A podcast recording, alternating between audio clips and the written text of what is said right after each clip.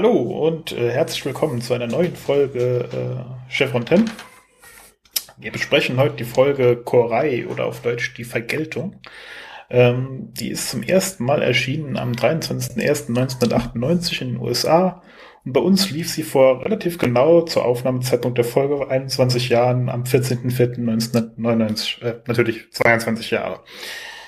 Äh, Regie hat zum letzten Mal bei SK1 äh, Mario Azzopardi geführt. Den sehen wir erst wieder in Atlantis als Regisseur. Ähm, aber bevor wir jetzt zu den Details der Folge kommen, hat Uwe uns eine wunderbare Zusammenfassung vorbereitet. Also dem Sinne auch erstmal Hallo Uwe. Servus, ja. Ich habe mich schon gewundert. Natürlich Hallo Pascal. Hallo. Gut, dann gern erstmal die Zusammenfassung. Also, als SG1 auf dem Planeten Petra X 1279 ankommt, erkennt Tiak diesen wieder. Er erzählt, dass dieser Planet Karthago hieße und dass hier ein Volk namens Bürsa, Birsa, Birsa, Birsa, was glaube ich ausgesprochen lebt. Ähm, anfangs trifft SG1 niemanden auf dem Planeten an, doch verschiedene Zeichen wie noch frisches Essen und Feuer deuten darauf hin, dass der Planet bewohnt ist. Sie betreten ein leeres Versammlungsgebäude, doch das stellt sich als Hinterhalt heraus. Beide Seiten richten Waffen aufeinander. Zunächst entspannt sich die Situation, doch dann erkennt ein Birser namens Hanno Tirk. Tirk wird von den Dorfbewohnern gefangen genommen und soll verurteilt werden. Hanno behauptet, Tirk habe seinen Vater ermordet und möchte Vergeltung üben. Tiak soll einem Korei unterzogen werden, bei dem Hanno als Geschädigter über Tiak richten wird. Zunächst versucht Jack Tirk zu befreien und zu flüchten, jedoch räumt Tirk seine Schuld ein und will nicht fliehen, woraufhin Daniel vorschlägt, gegenüber dem Korai darzustellen, dass er sich geändert hat und im Kampf gegen die Goa'uld nützlich wäre. Die Verhandlung beginnt. In einer, Hand in einer Verhandlungspause kehren Jack und Carter zur Erde zurück, um Verstärkung zu holen, während Daniel bei Tiak bleibt. Die Befreiung von Tiak wird jedoch weder von General Hammond noch vom Präsidenten genehmigt, da Tiak kein Bürger der Vereinigten Staaten sei. Unterdessen geht der Korei weiter. Hanno fragt Daniel, ob das Gute, das Tiak getan hätte, seinen Vater zurückbringen könnte, was Daniel nicht bejahen kann. Daher wird Tiak zum Tod durch seine eigene Waffe, mit der auch Hannos Vater getötet wurde, verurteilt. Als Jack und Sam alleine zurückkehren, ist zu sehen, dass der Ort in der Zwischenzeit angegriffen worden ist und alle sind wieder verschwunden. Auch Tiak ist nicht mehr in seiner Zelle. Die Zellentür steht offen. Bevor das Urteil vollstreckt werden konnte, sind Schlangenwachen aufgetaucht, die die Leute zusammentreiben. Einer von ihnen ist Shuckle. Tiak kann ihn und die übrigen Schlangenwachen mit Hilfe von Jack, Sam und Daniel besiegen und ist bereit, seine Strafe durch die Birsa anzunehmen. Aber Hanno hat nun erkannt, dass Tiak sich geändert hat und verzichtet auf das Todesurteil. Ende. Das war doch kurz und knackig. Danke, Uwe. Ja. Wir hatten ja schon angekündigt, ähm, nachdem wir jetzt die anderen so langsam alle durch haben, kommt jetzt die Tiak-Folge und äh, das kann man wohl so sagen. Ja, er dürfte jetzt mal eine zentrale Rolle spielen und sich mit seiner Vergangenheit mal noch ein bisschen mehr auseinandersetzen. Bis jetzt haben wir ja nur seine Familie kennengelernt, in dem Sinne auch schon gemerkt, dass da viele Probleme bestehen jetzt, um es mal höflich zu sagen. Jetzt muss er zum ersten Mal mit den Taten aus seiner Vergangenheit sich auseinandersetzen, auch wenn er als Vorausschauung hier in bester Absicht eigentlich gehandelt hat, in den Zahlen seiner Möglichkeiten. Ja, klar. Ähm, also die Folge soll uns eigentlich zeigen, äh, so habe ich mir das mal hier zusammengefasst, ähm, dass also es soll uns vor Augen geführt werden, dass Tiak eigentlich schon immer ein guter war, auch wenn er schlimme Dinge gemacht hat. Er hat es immer gehasst, das zu tun. Das wird hier dargestellt. Er berichtet, wie schlimm es für ihn war, äh, auch wenn er äh, im Namen von Apophis schlimme Dinge begehen musste, wie sehr ihn das immer mitgenommen hat und dass er eigentlich schon immer dagegen war und äh, schon immer versucht hat, wenigstens das Beste draus zu machen. Aber halt auch, dass er sich da wirklich schuldig sieht, dass er da äh, extrem äh, ein extrem schlechtes Gewissen hat, Reue zeigt und ähm, ja, also jetzt irgendwo hinkommen, wo jemand sagt, dafür musst du büßen, er halt sofort sagt, ja gut, ist dein Recht, äh, ich habe Mist gebaut, hier bin ich, tut mit mir, was ihr wollt. Also da wird schon äh, in der ersten Staffel sind wir ja immer noch. Ähm, da, da wollte, da wollten die Autoren schon zeigen, äh, Tiak ist nicht der Böse. Ich meine, das ist ja prinzipiell immer noch immer so ein Problem bei einem Überläufer. Äh, du musst halt irgendwie darstellen, warum der jetzt halt auch vertrauenswürdig ist. Und für uns als Zuschauer ist das, glaube ich, die Folge, um uns Zuschauern zu sagen, hey, das ist ein guter. Ihr könnt dem vertrauen, ist alles gut mit dem.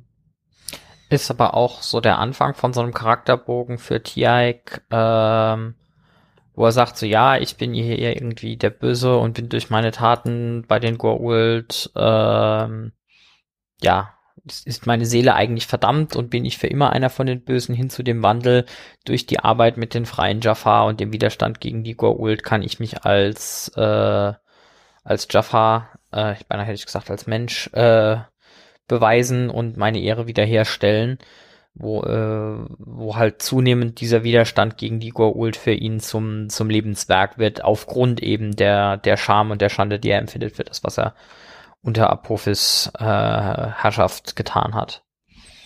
Gut, er hätte sich aber auch verstecken können von, er hat ja nur Befehle ausgelö äh, ausgeführt. Ja, das, das, das, ist an der Stelle ein, ein Ansatzpunkt für einen, für einen nochmal einen zusätzlichen Charakterwandel von nur so, ja, wir haben jetzt Apophis verraten, hinzu, wir wollen das aktiv wieder gut machen. Ja, äh, Neil äh, bezieht ja auch den Standpunkt, äh, Tiak, du warst Soldat, du hast Befehle befolgt, äh, das ist, sind nicht deine Taten gewesen. Ähm, wenn Tiak darauf eingehen würde, wäre es aber auch für uns als Zuschauer so ein, ja gut, jetzt flüchtet er sich hinter diese Ausrede. Und ähm, ich glaube, es ist schon ein, ein, stärkeres Statement, dass er dann halt sagt, ja, ich habe zwar Befehle befolgt, aber trotzdem äh, war das ja schlimm ich meine, man muss ja auch ganz ehrlich sagen, O'Neill sagt das so, er versucht damit seinen Freund irgendwie hier aus der Scheiße zu ziehen. Äh, umgekehrt wäre es genauso. Und umgekehrt würde ein O'Neill halt wahrscheinlich sich auch nicht hinter dem Ich habe nur Befehle befolgt verstecken. Dafür ist äh, O'Neill bisher vielleicht noch nicht so ganz, aber äh, wird er in Zukunft noch bekannt dafür sein, dass er Befehle halt durchaus auch ignoriert, wenn er sie für moralisch falsch hält. Ähm, er ist niemand, der, der sich dahinter eigentlich verstecken würde, aber ja, in dem Moment nützt ihm das Argument. Es wird ja aber auch nur in Kontroverse gestellt mit der ähm, längeren Rede von Hammond, ähm, die man auch irgendwo nachvollziehen kann, äh, dass Tialk weder ein Bürger Amerikas ist, äh, also American Citizen, das ist eigentlich schon ein bisschen stärkerer Begriff als nur hier das deutsche Begriff Bürger. Das ist wirklich so ein, diesen, Bürger, diesen Menschen schützen wir auf der ganzen Welt. Aber das ist Tialk halt nun mal nicht. Und er ist auch nicht mal Bürger der Erde, so dass die USA noch nicht mehr ihren äh, Weltpolizeianspruch dort sehen in der Form, so dass Tiak eigentlich äh, kein Schutzbefohlener der USA ist, sondern einfach nur ein Kontaktperson letztlich, um es mal ganz mies zu sagen. Das ist ja das, was, wenn man die Serie halt weiter geguckt hat. Ähm, das hat man in den letzten Folgen ja schon häufiger, dass man, wenn man die erste Staffel dann noch mal schaut, ähm, man an vielen Stellen das Gefühl hat, dass, dass General Hammond extrem kaltherzig ist.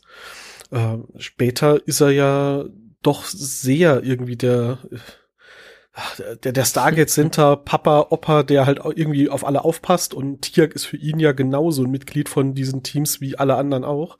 Während er hier ähm, im Laufe der Folge, am Anfang ist es noch so ein, ja, die Politik will das so, egal was ich davon halte. Aber an späterer Stelle sagt er halt auch ganz klar, der Präsident hat gesagt, wir sind da nicht zuständig und ich gebe ihm recht. Also es wird an einer Stelle schon ganz klar von ihm auch gesagt, äh, was haben wir eigentlich jetzt mit der Situation zu tun, dass jemand, der bei uns hier auch nur irgendwie äh, geduldet mitgelaufen ist, vorher schlimme Dinge getan hat, dort, wo er das getan hat, jetzt vor Gericht steht, ist none of our business. Ne?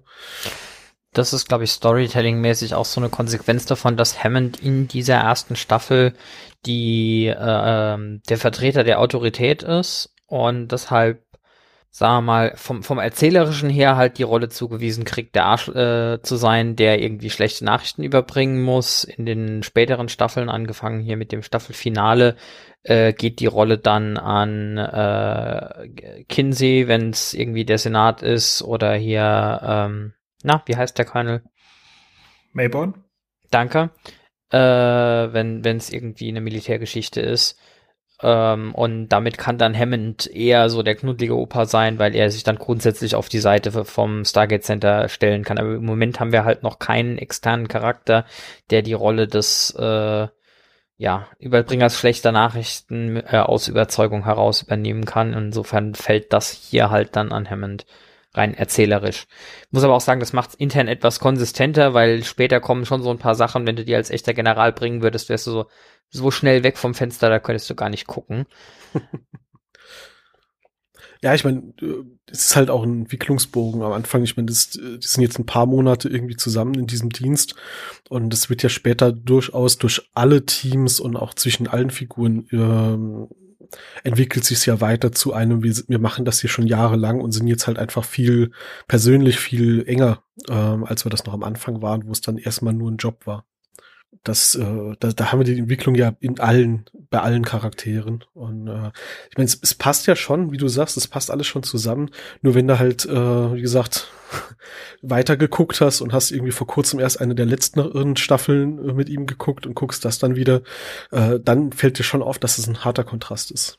Äh, Christian, hast gerade eben hier das Thema USA als Weltpolizei angesprochen. Da haben sie leider natürlich in der, in der, Übersetzung ist unnötigerweise versemmelt, warum auch immer.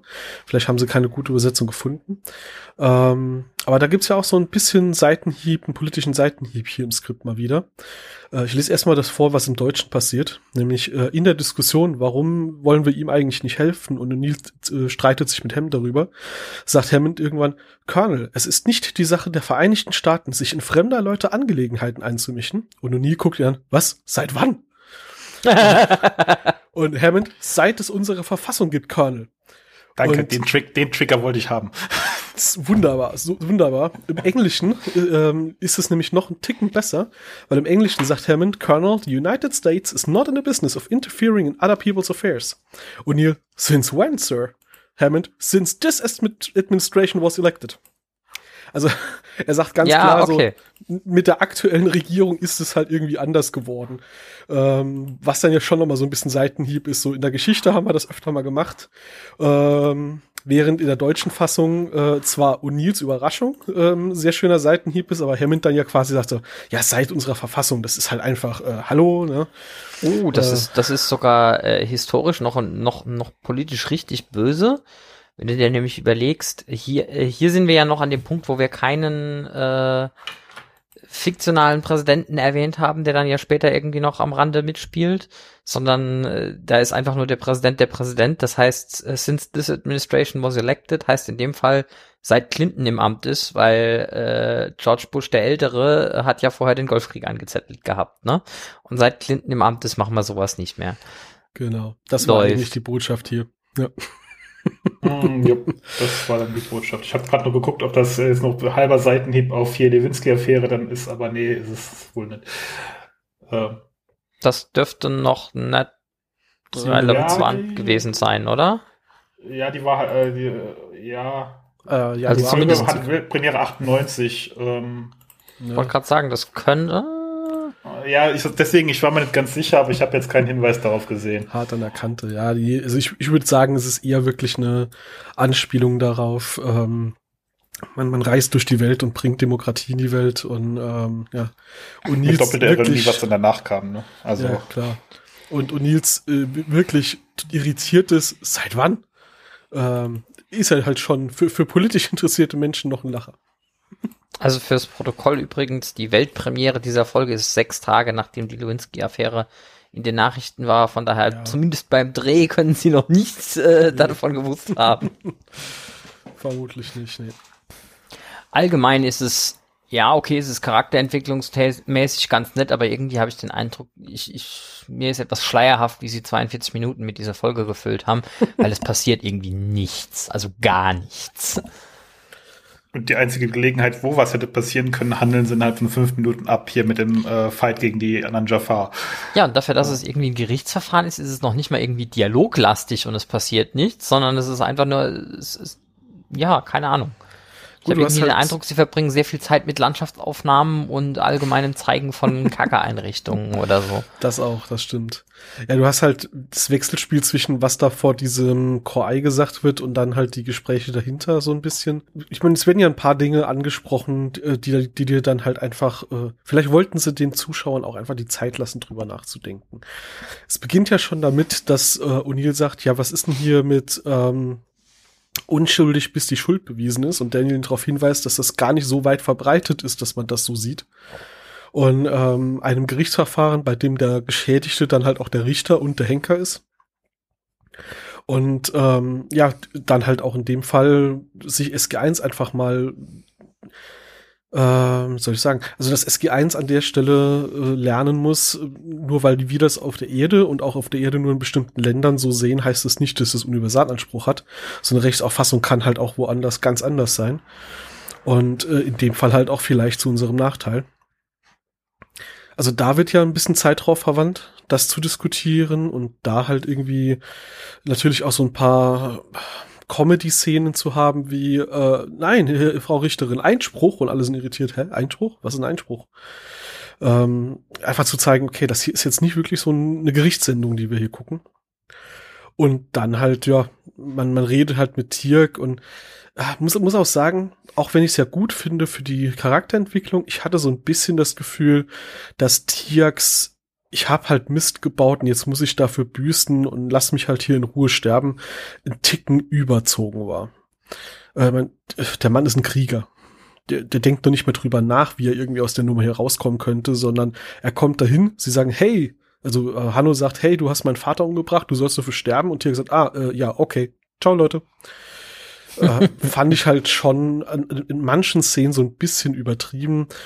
Äh, er verbietet dann ja auch noch SG1 zu versuchen, ihn irgendwie rauszuboxen und so weiter. Das fand ich dann okay.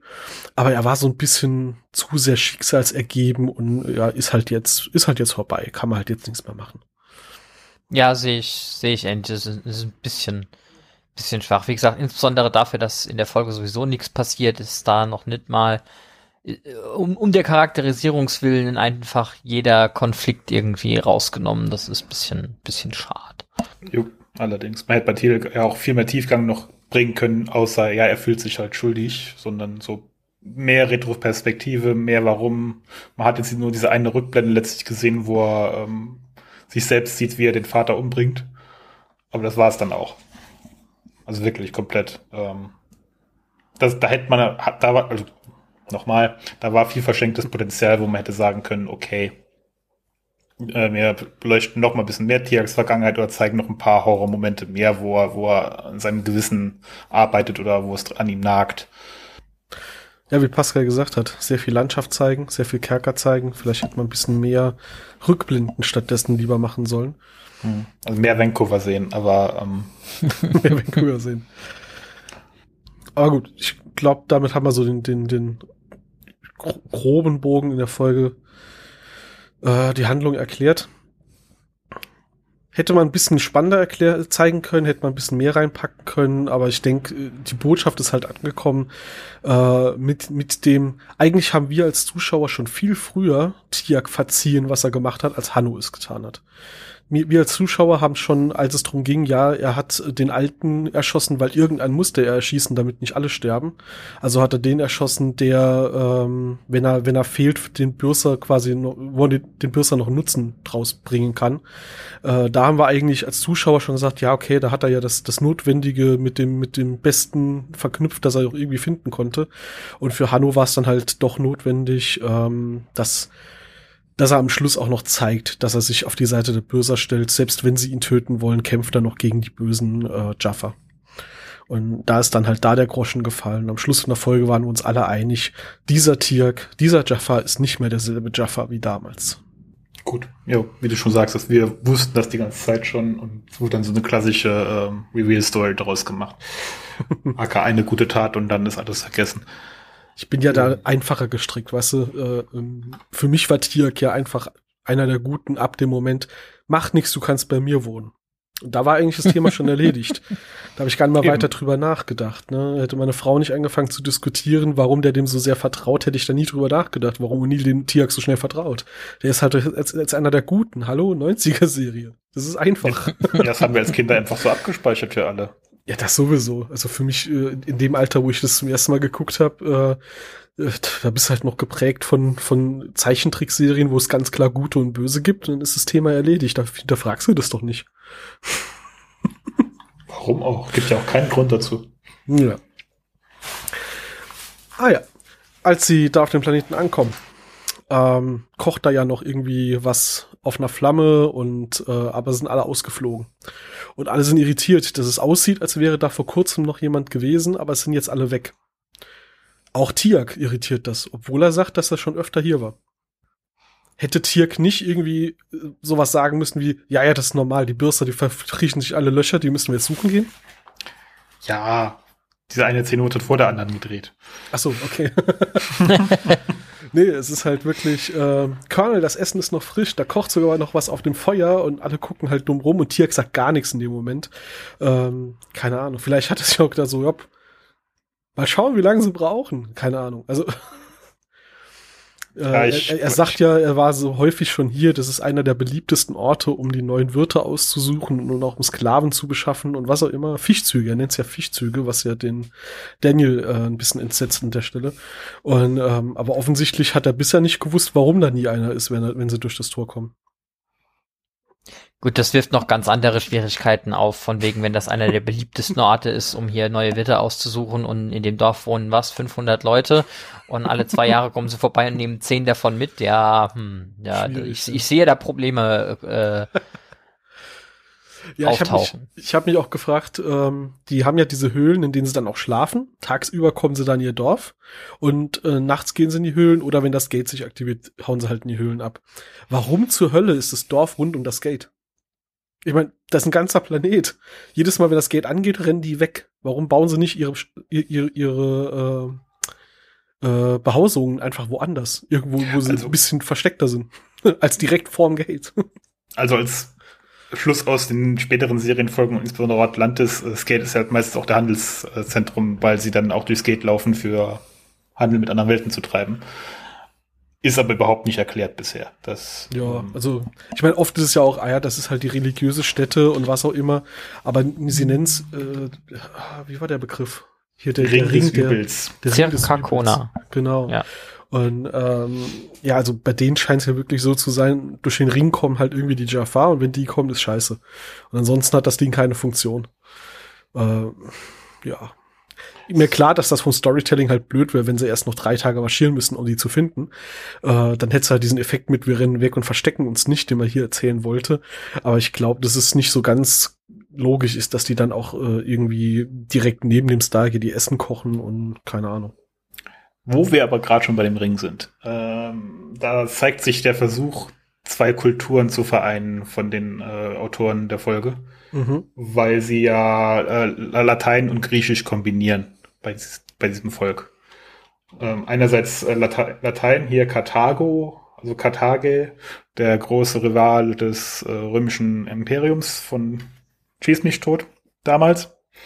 Und äh, der Circle ähm, of Ruth, also äh, Circle Krakona, genau. Das ist eine Kombination von äh, Latein und Griechisch äh, für den, das Stargate zu benennen. Also das ist nicht eine Sprache, sondern zwei. Ähm, wird, glaube ich, später nie wieder aufgegriffen, wie so viele externe Völker. Ähm, war aber der Versuch oder die Idee, dort noch andere irdische Kulturen abzubilden. Insbesondere sehr alte Kulturen. Das haben wir ja schon ausführlich besprochen, wie wenig sich das irgendwie erklären lässt. Ja, ja. insbesondere, dass die halt Englisch reden.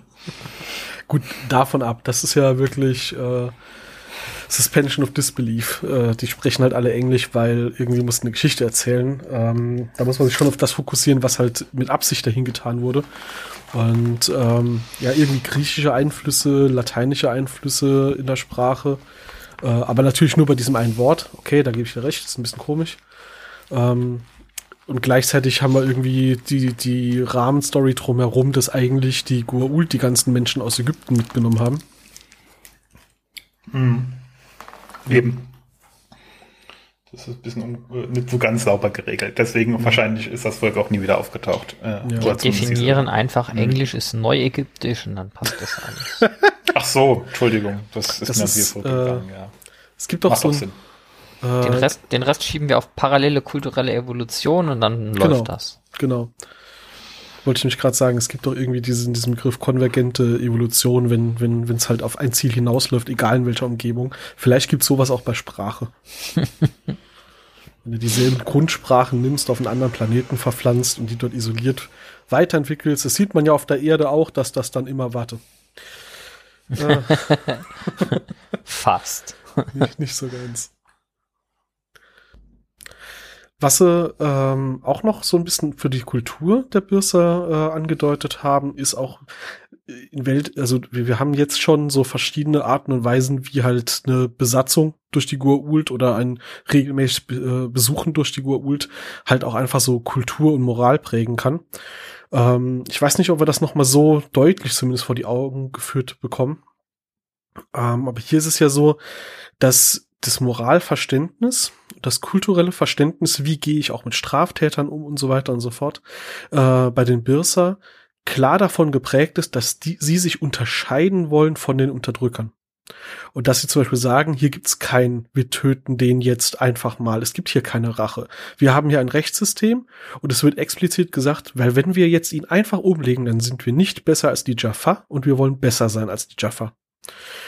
Ähm, das fand ich so das wird so am Rande erwähnt, aber das ist bei mir hängen geblieben, wo ich dachte, das ist mal ein interessanter Ansatzpunkt, auch mal zu zeigen, was macht es eigentlich mit den Menschen, die irgendwo leben, äh, wenn sie halt in so einer Situation sind.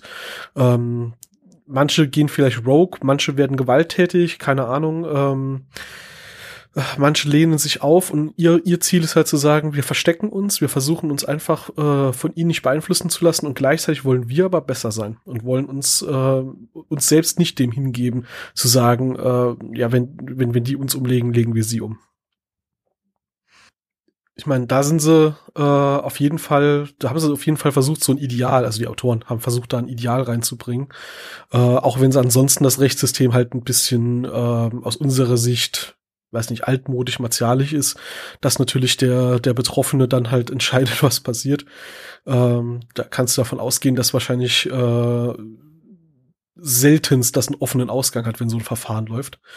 Ähm, aber zumindest mal sagen sie, es muss ein Verfahren geben, wir müssen ihn anhören und wir, wir schlagen jetzt nicht einfach mal zurück. Ja, also äh, prinzipiell hätte man mit dem Konzept von wir drehen so die Basis des Rechtssystems äh, unschuldig äh, im Zweifel für den Angeklagten. Äh, um hätte man auch noch ein bisschen mehr machen können.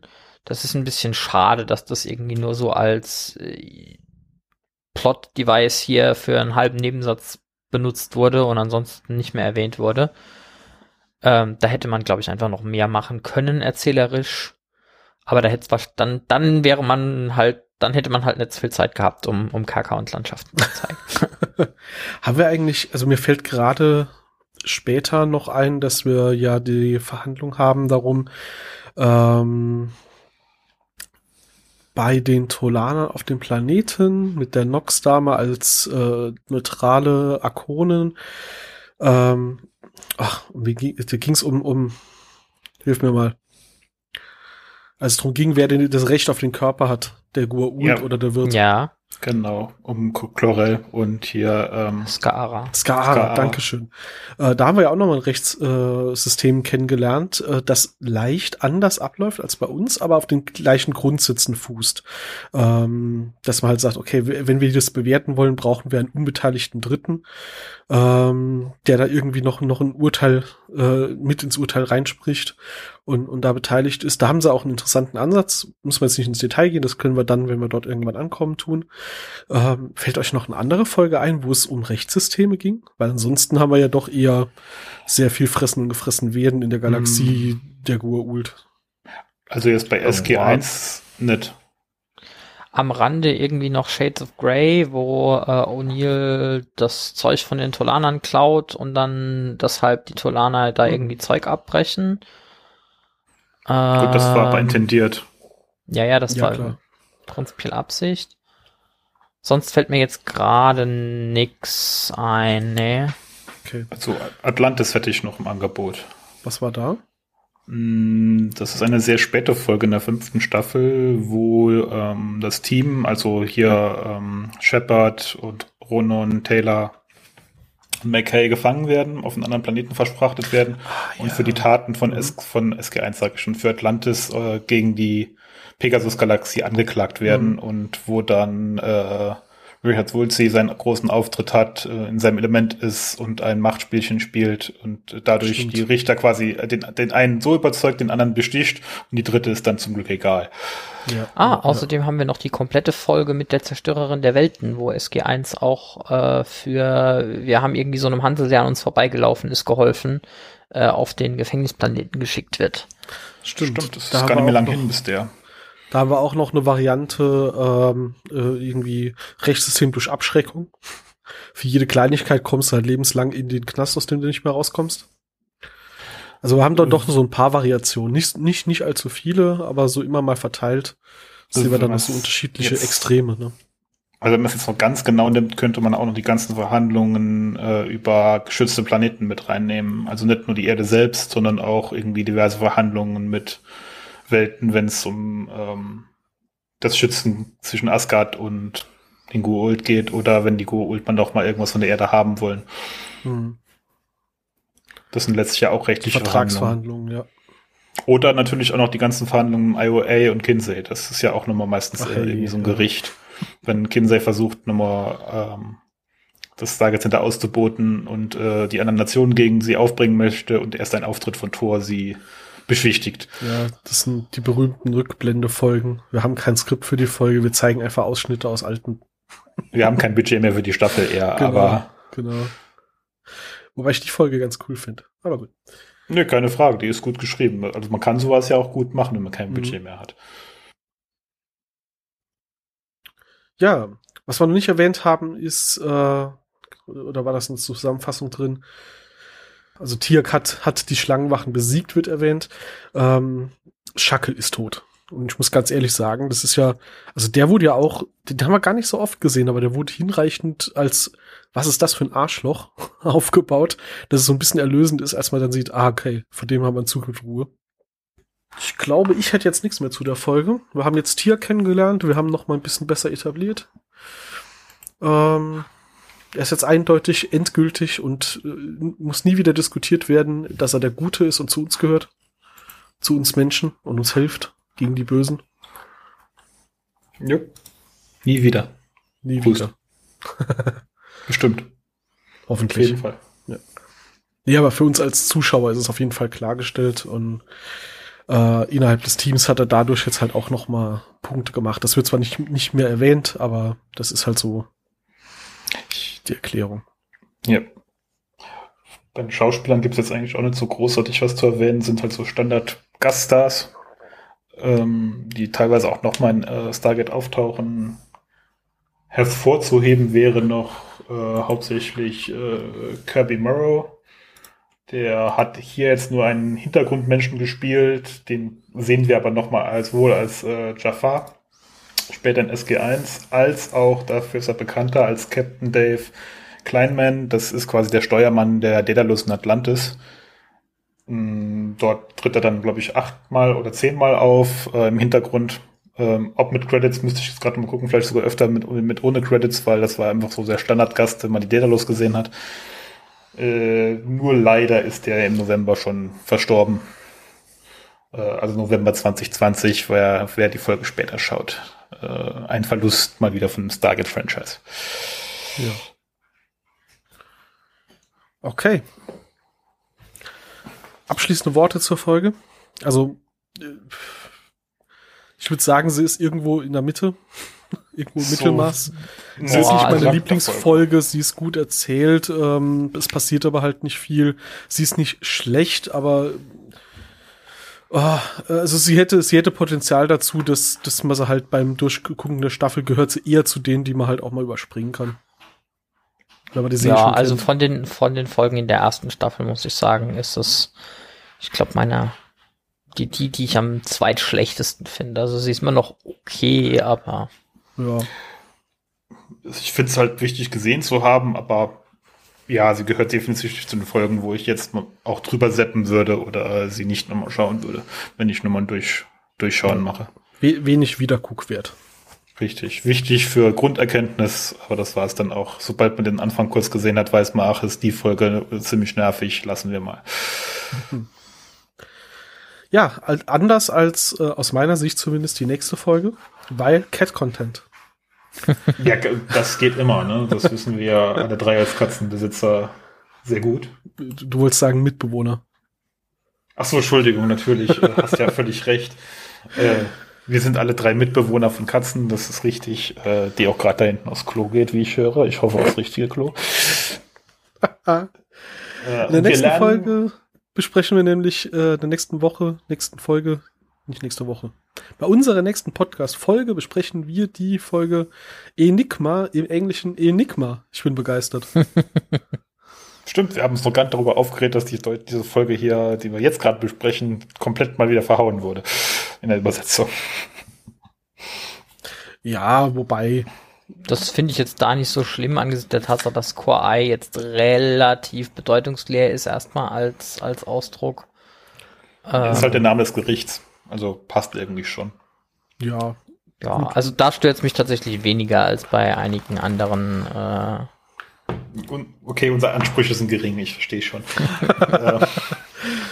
Äh, ist in Ordnung, kann ich mitleben. Core und Vergeltung und nächstes Mal Enigma. Da können wir auf jeden Fall mal drüber sprechen, warum die Folge Enigma heißt. Ja, da lernen wir zum ersten Mal die Tolana kennen und wir lernen, ähm, ah Gott, wie heißt denn die Katze?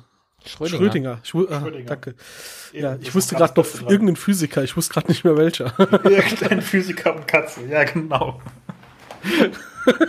Das ist schon böse, ne? Das weißt du. Irgendein Physiker mit Katzen, ja, das, das war mir jetzt gerade nicht mehr so nicht mehr so präsent. Ich wusste nur irgendwie Name eines Physikers. Aber ja, das war der Physiker mit der Katze, hast du recht.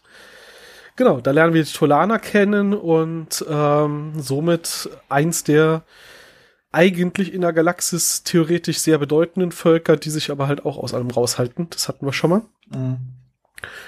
Jo. Und wir lernen den NID kennen. Zum ersten Mal. Oh. Das ist auch noch sehr wichtig für spätere Folgen. Mhm. Also die Arschlöcher vom Dienst. Und auch ganz so? wichtig, ganz wichtig, wir haben wieder Duplo, äh, Duplo dabei. ja, der kriegt hier seinen zweiten und damit letzten Auftritt, das stimmt. Genau. Ja. Gut, dann würde ich sagen, bis zum nächsten Mal. Bis dann. Ciao, ciao. Tschüss. Tschüss.